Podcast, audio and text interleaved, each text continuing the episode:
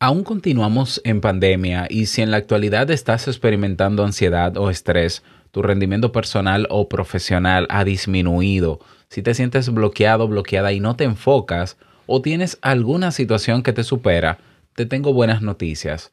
He decidido abrir un espacio de consulta donde puedo ayudarte a trabajar en esas situaciones. Se trata de sesiones uno a uno de 60 minutos donde juntos podremos encontrar solución a tu problema y a un precio asequible. Aprovecha esta oportunidad y agenda tu cita conmigo en robertsazuke.com barra consulta para comenzar y ver resultados. Encuentras también el enlace en la descripción de este episodio. No estás solo, sola. Estoy aquí para ayudarte. ¿Has tenido alguna vez un compañero de trabajo incompetente, de los que descuidan sus funciones y hacen imposible que tú puedas rendir con normalidad? Es común que nos encontremos en algún momento con personas con actitudes como estas, que admito que incomodan bastante. Si en la actualidad estás lidiando con compañeros con estas características, quédate porque te doy recomendaciones y te sirvo tu tacita. Si lo sueñas,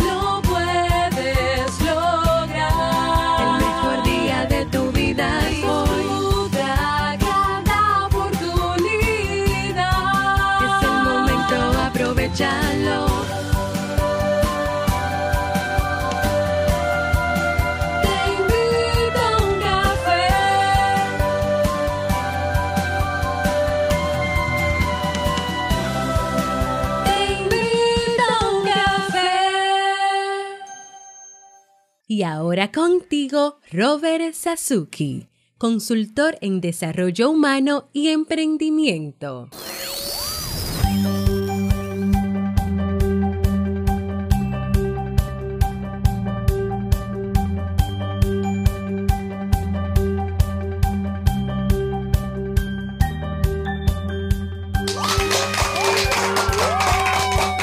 Hola, ¿qué tal con esa energía positiva, esos aplausos y aquí tu bebida favorita?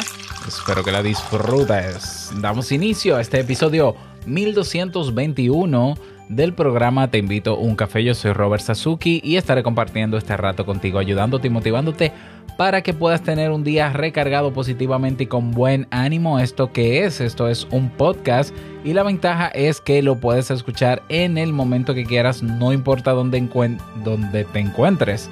Y todas las veces que quieras, claro, tienes que suscribirte en tu reproductor de podcast favorito para que no te pierdas de cada nuevo episodio. Grabamos de lunes a viernes desde Santo Domingo, República Dominicana y para todo el mundo. Y hoy he preparado un tema que ya me lo habían pedido hace un tiempo y que espero que les sea de utilidad.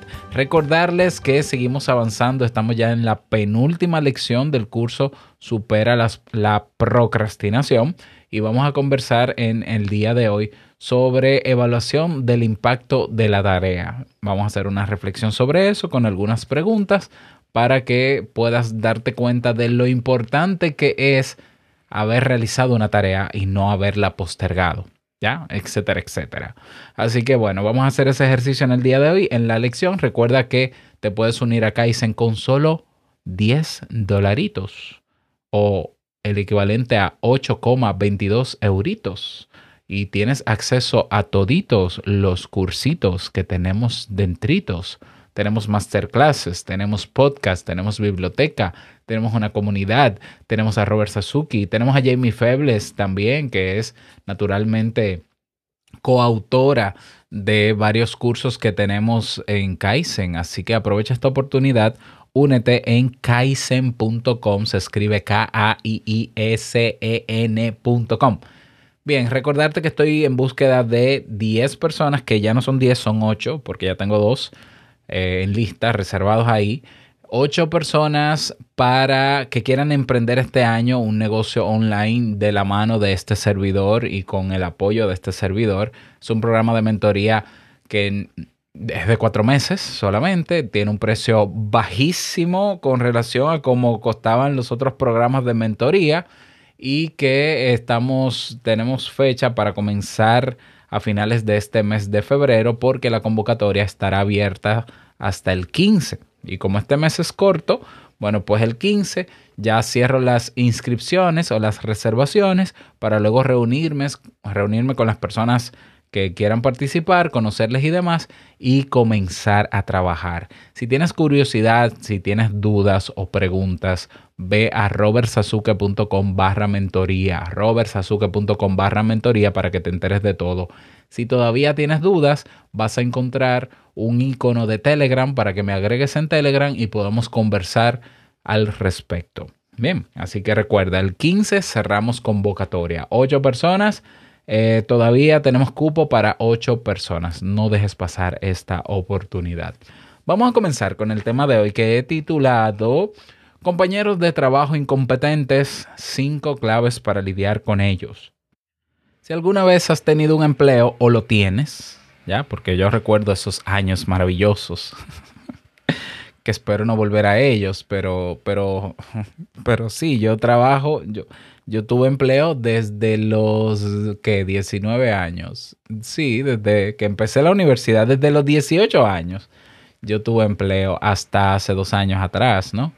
Entonces, en los empleos pasa que hay de todo, es un ecosistema donde hay de todo tipo de personas, naturalmente, es como una pequeña muestra de la sociedad en la que vivimos. Entonces es natural ahí tener que aprender a lidiar con muchos rasgos de personalidad, con muchas actitudes de personas, que no es lo que quizás tú esperas de ella, que tú entiendes que debería ser de manera diferente. Y en ese conglomerado de actitudes y personalidades diversas, encontramos a las personas, a los compañeros de trabajo incompetentes. Son personas que no se esfuerzan, que eluden responsabilidades, que crean un mal clima laboral con su actitud, con su comportamiento. ¿Cómo lidiar entonces con un compañero de trabajo incompetente? Quien más y quien menos se ha visto alguna vez en esta situación y comprende sin duda lo complicado que puede ser en ocasiones manejar estas situaciones. Algo que sabemos bien desde el ámbito de la psicología y de los recursos humanos es que en todo escenario laboral existen lo que se conoce como manzanas podridas, quizás en tu país se le dice de otra manera, lo curioso es que suelen pasar con facilidad los filtros de selección de personal porque en las entrevistas de trabajo se muestran resueltos, competentes, etc. Sin restar que pueden tener un buen currículum. Y si eh, es en mi país, hay algunas maneras em, poco éticas de conseguir trabajo que es a través de una cuña. Es decir, ah, bueno, pero es que él es amigo del jefe, él es primo de no sé quién. Eso lo sabemos. Por lo menos en mi país suele pasar también. Ahora bien, las habilidades duras no tienen nada que ver con las habilidades blandas. Uno puede definirse por acumular numerosos conocimientos y certificados y habilidades técnicas y profesionales para ese trabajo y ser un gurú y tener un coeficiente superior al de Albert Einstein y sin embargo, carecer de habilidades sociales y emocionales, carecer de empatía o de competencias para hacer equipo o de competencias para liderar o comunicar, motivar, etc. ¿Se puede carecer de todo eso a pesar de tener un currículum brillante? Absolutamente sí. Absolutamente sí. También hay algo que debemos considerar. Las manzanas podridas son un auténtico problema para la organización. ¿Por qué? Porque afectan a todo el equipo, reducen la productividad, elevan la ansiedad y crean una mala imagen para la empresa.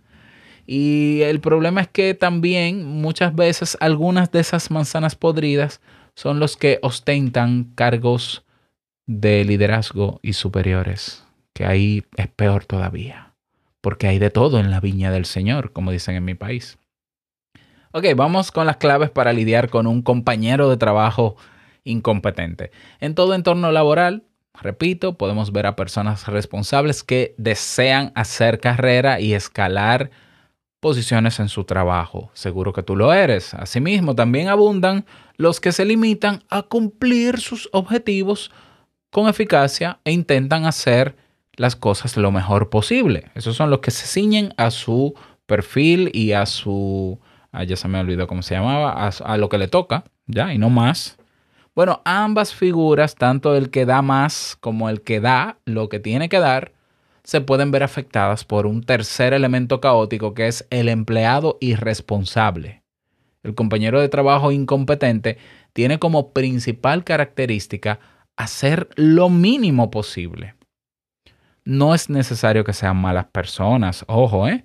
pero se diferencian de los demás por su baja motivación, su nula responsabilidad por su labor y una sofisticada habilidad para colocar en los hombros ajenos sus propios fallos. Todo esto se traduce a menudo en que los otros empleados terminan asumiendo más trabajo, naturalmente, tanto para corregir los errores de ese empleado irresponsable como para lograr que el flujo de actividad no se altere. A corto plazo lo que sucede es que el clima laboral se va enrareciendo, crece el malestar, el estrés y los desencuentros. Y a largo plazo surge el desgaste total de energía y los problemas de rentabilidad. ¿Qué estrategias deberíamos usar para lidiar con un compañero de trabajo? Vamos con la estrategia número uno. No desahogues con tus compañeros tu enfado y tu frustración. Escucha como te lo estoy diciendo. No desahogues con tus compañeros tu enfado y tu frustración. Claro, eh, cuando tenemos un problema en el trabajo y en concreto con un compañero, solemos desahogarnos con los demás en contra de eso. Eso se llama triangular. Y es cierto, resulta catártico. Eh, no, eh, sí, catártico es la palabra. O sea, compartir con alguien de la empresa lo que supone tener al lado a alguien incompetente, lo que cansa y los problemas que acarrea. Sin embargo, lo que sucede con esto es que incrementamos el malestar general porque nuestra, nuestra forma de percibir a ese compañero incompetente cuando lo desahogamos frente a otro y triangulizamos, pues entonces aumenta también el, el malestar en el otro y, y eso se va convirtiendo en una cadena.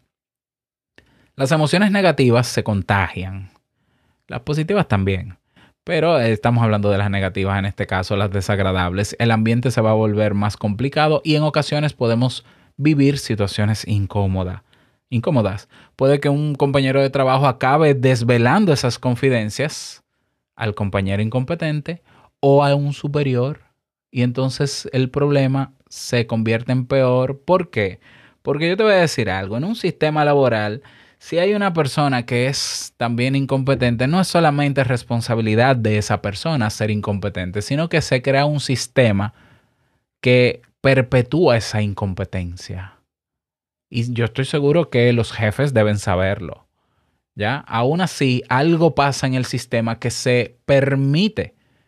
Por tanto, el que seas tú quien te desahogues con los demás, al final pone el sistema en contra tuyo porque estás rompiendo el equilibrio que se había creado aún con ese empleado incompetente. Esto es peligrosísimo porque al final terminas tú embarrado. Así que no desahogues tu molestia con otros compañeros hablando del compañero incompetente.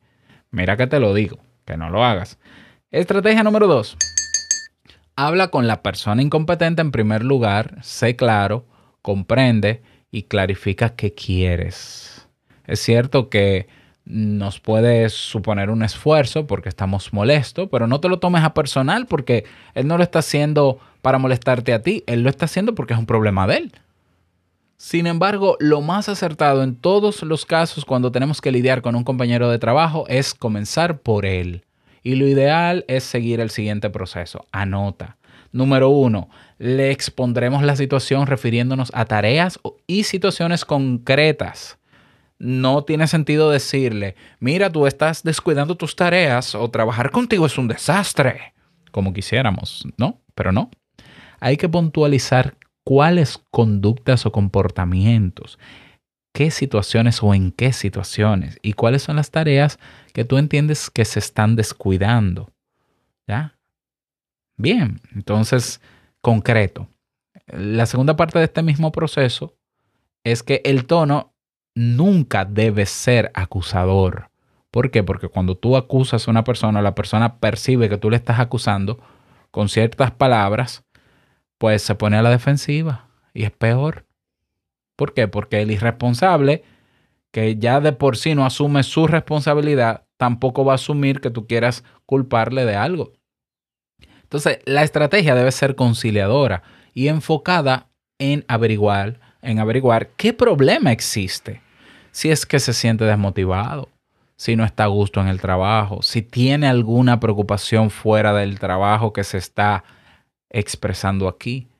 Debemos sondearle para que tome conciencia de que su comportamiento está trayendo consecuencias no muy agradables a todo el sistema. ¿Ya? Así que el tono no debe ser acusador. Y parte número tres de este mismo proceso, le concretaremos también qué esperamos de él o de ella a corto plazo. Por ejemplo, me gustaría que a partir de mañana cumplieras con esta tarea. Espero que pasado mañana esta incidencia se pueda resolver. Déjame saber cómo te podemos ayudar, pero hay cosas que te tocan hacerlas a ti.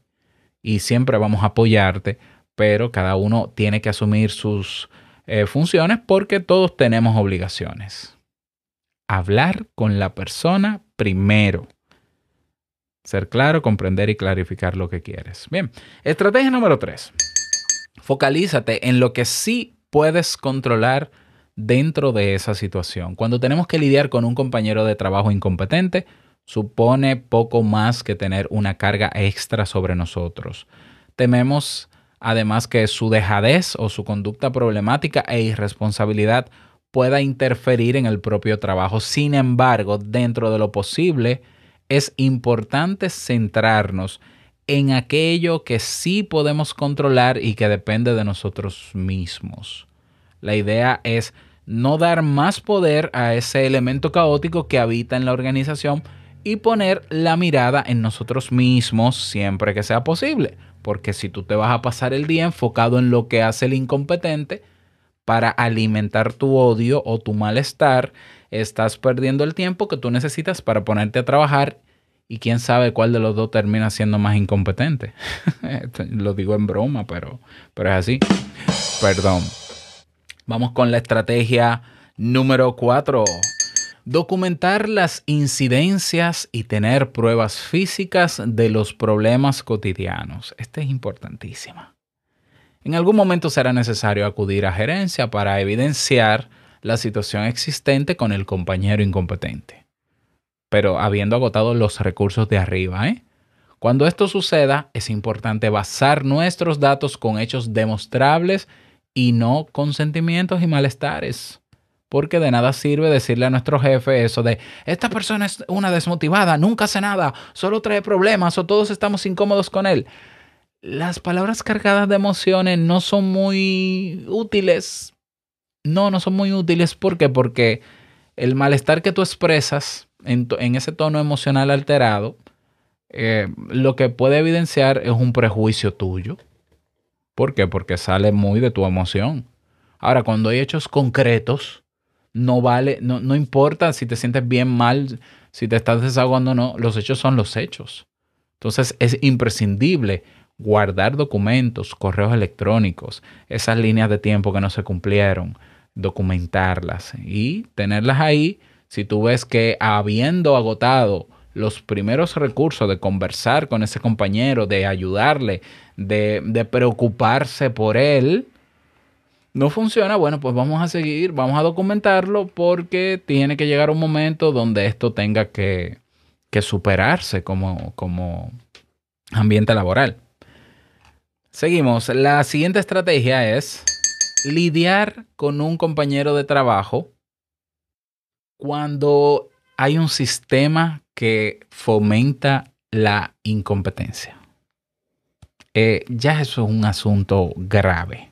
O sea, hay algo peor que lidiar con un compañero de trabajo incompetente, que es tomar conciencia o darte cuenta, como dije al inicio, de que es la propia organización la que fomenta la desmotivación y la que de, alguna manera refuerza la incompetencia de ese compañero que quizás a largo plazo se sume en más compañeros incompetentes.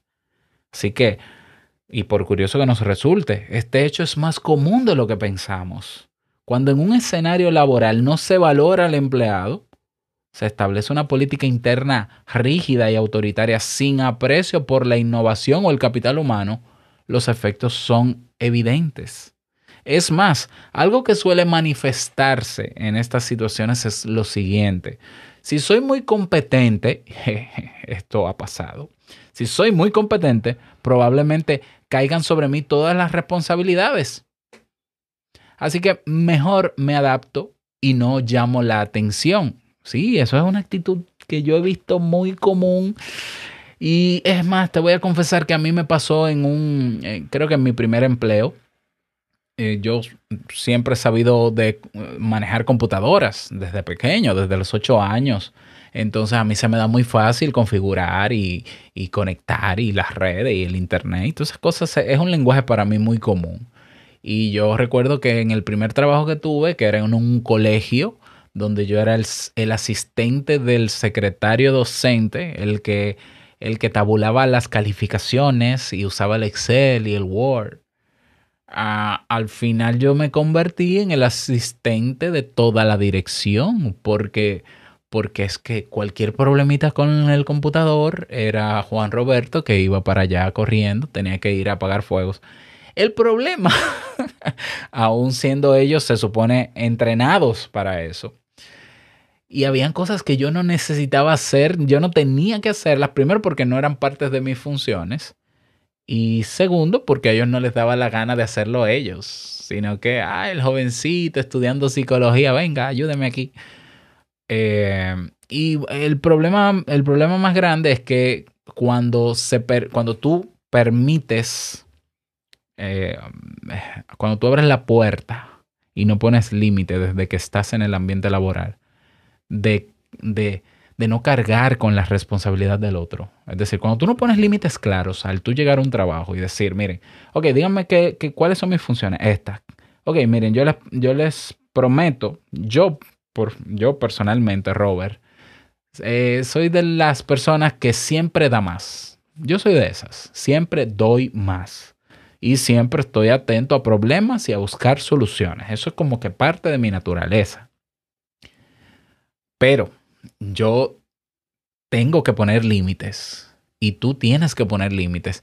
Y tienes que ponerlo desde el primer día, porque lo que pasa es que si no lo pones desde el primer día, se te cargan responsabilidades de otros. Y cuando tú quieres poner límite, entonces el malo eres tú. ¿Por qué? Porque tú al principio abriste la puerta y permitiste que todo el mundo te diera responsabilidades que le tocaban a ellos. Cuando tú pones el bloqueo, ellos pueden inventarse cualquier historia y pueden decir que es que tú estás en contra de la organización, que ya tú no colaboras igual, que tú no eres proactivo, que no sé qué. Entonces, ese, ese, eh, yo personalmente, ese es el roce que más he tenido en algunos ambientes laborales, que, que digamos que en el día a día es un ambiente laboral, suele ser bueno, pero hay un sistema que ignora la incompetencia. Ignora la incompetencia. Ah, bueno, pero si fulano sabe hacer eso y fulano no, que lo haga fulano, pero esa no es la función de fulano. Bueno, pero imagínate, imagínate, no podemos despedir a esta persona porque esto, esto, porque es amiga de fulano, porque, porque sí. Entonces hazlo tú.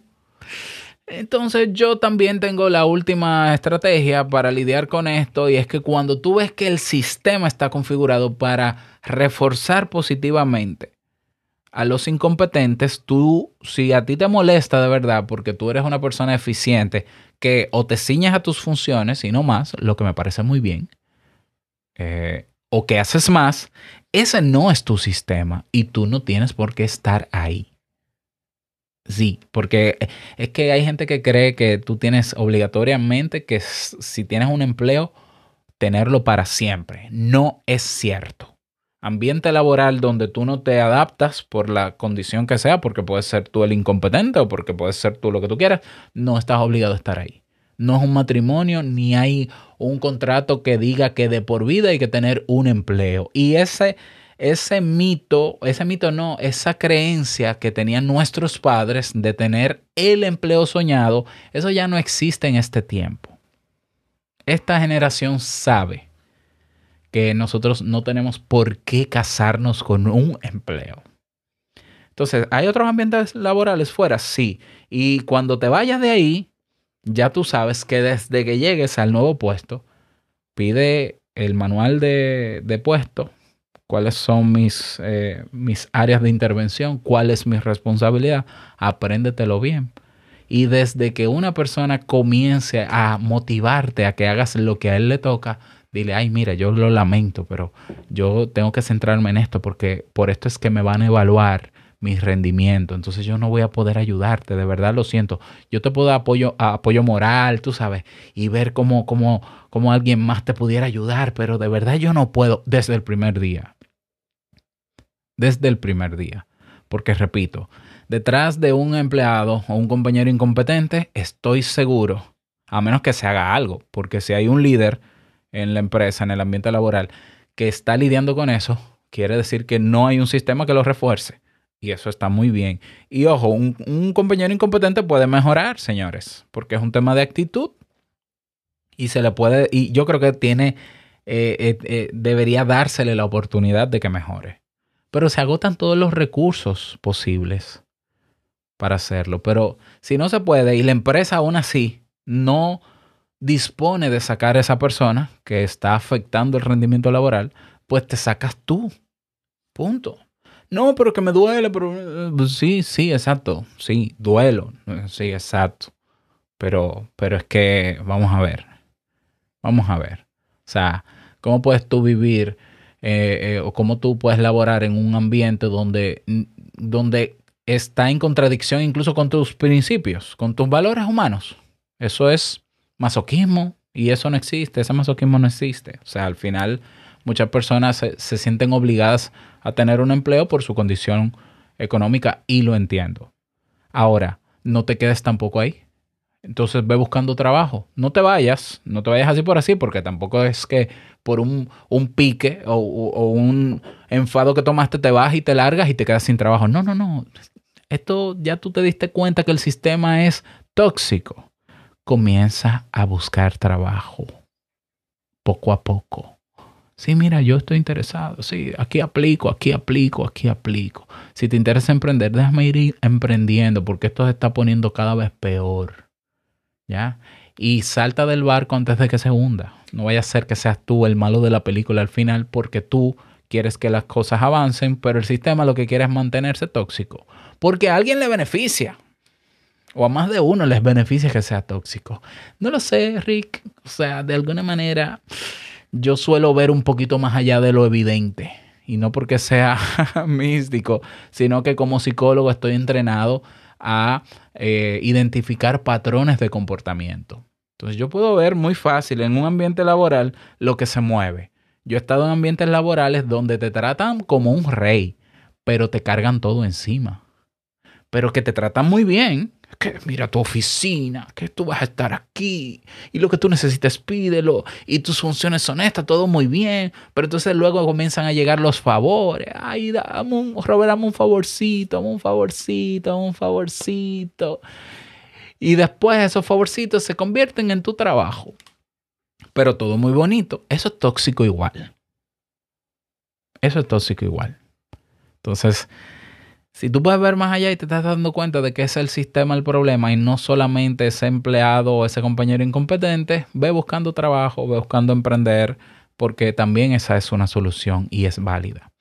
Así que ahí lo tienes. Claro, tú dirás, pero espera, Robert, espera, espera, espera, espera.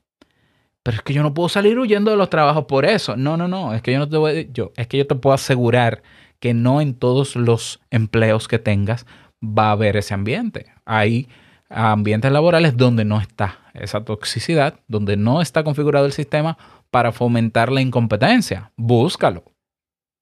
Porque hay de todo, búscalo. Ahora, donde está la incompetencia instaurada como parte del sistema, lárgate, vete. Pero te aseguro que, y, y, yo, es más, yo me atrevo a apostar que son más los ambientes laborales y los espacios de trabajo donde el sistema no fomenta la incompetencia.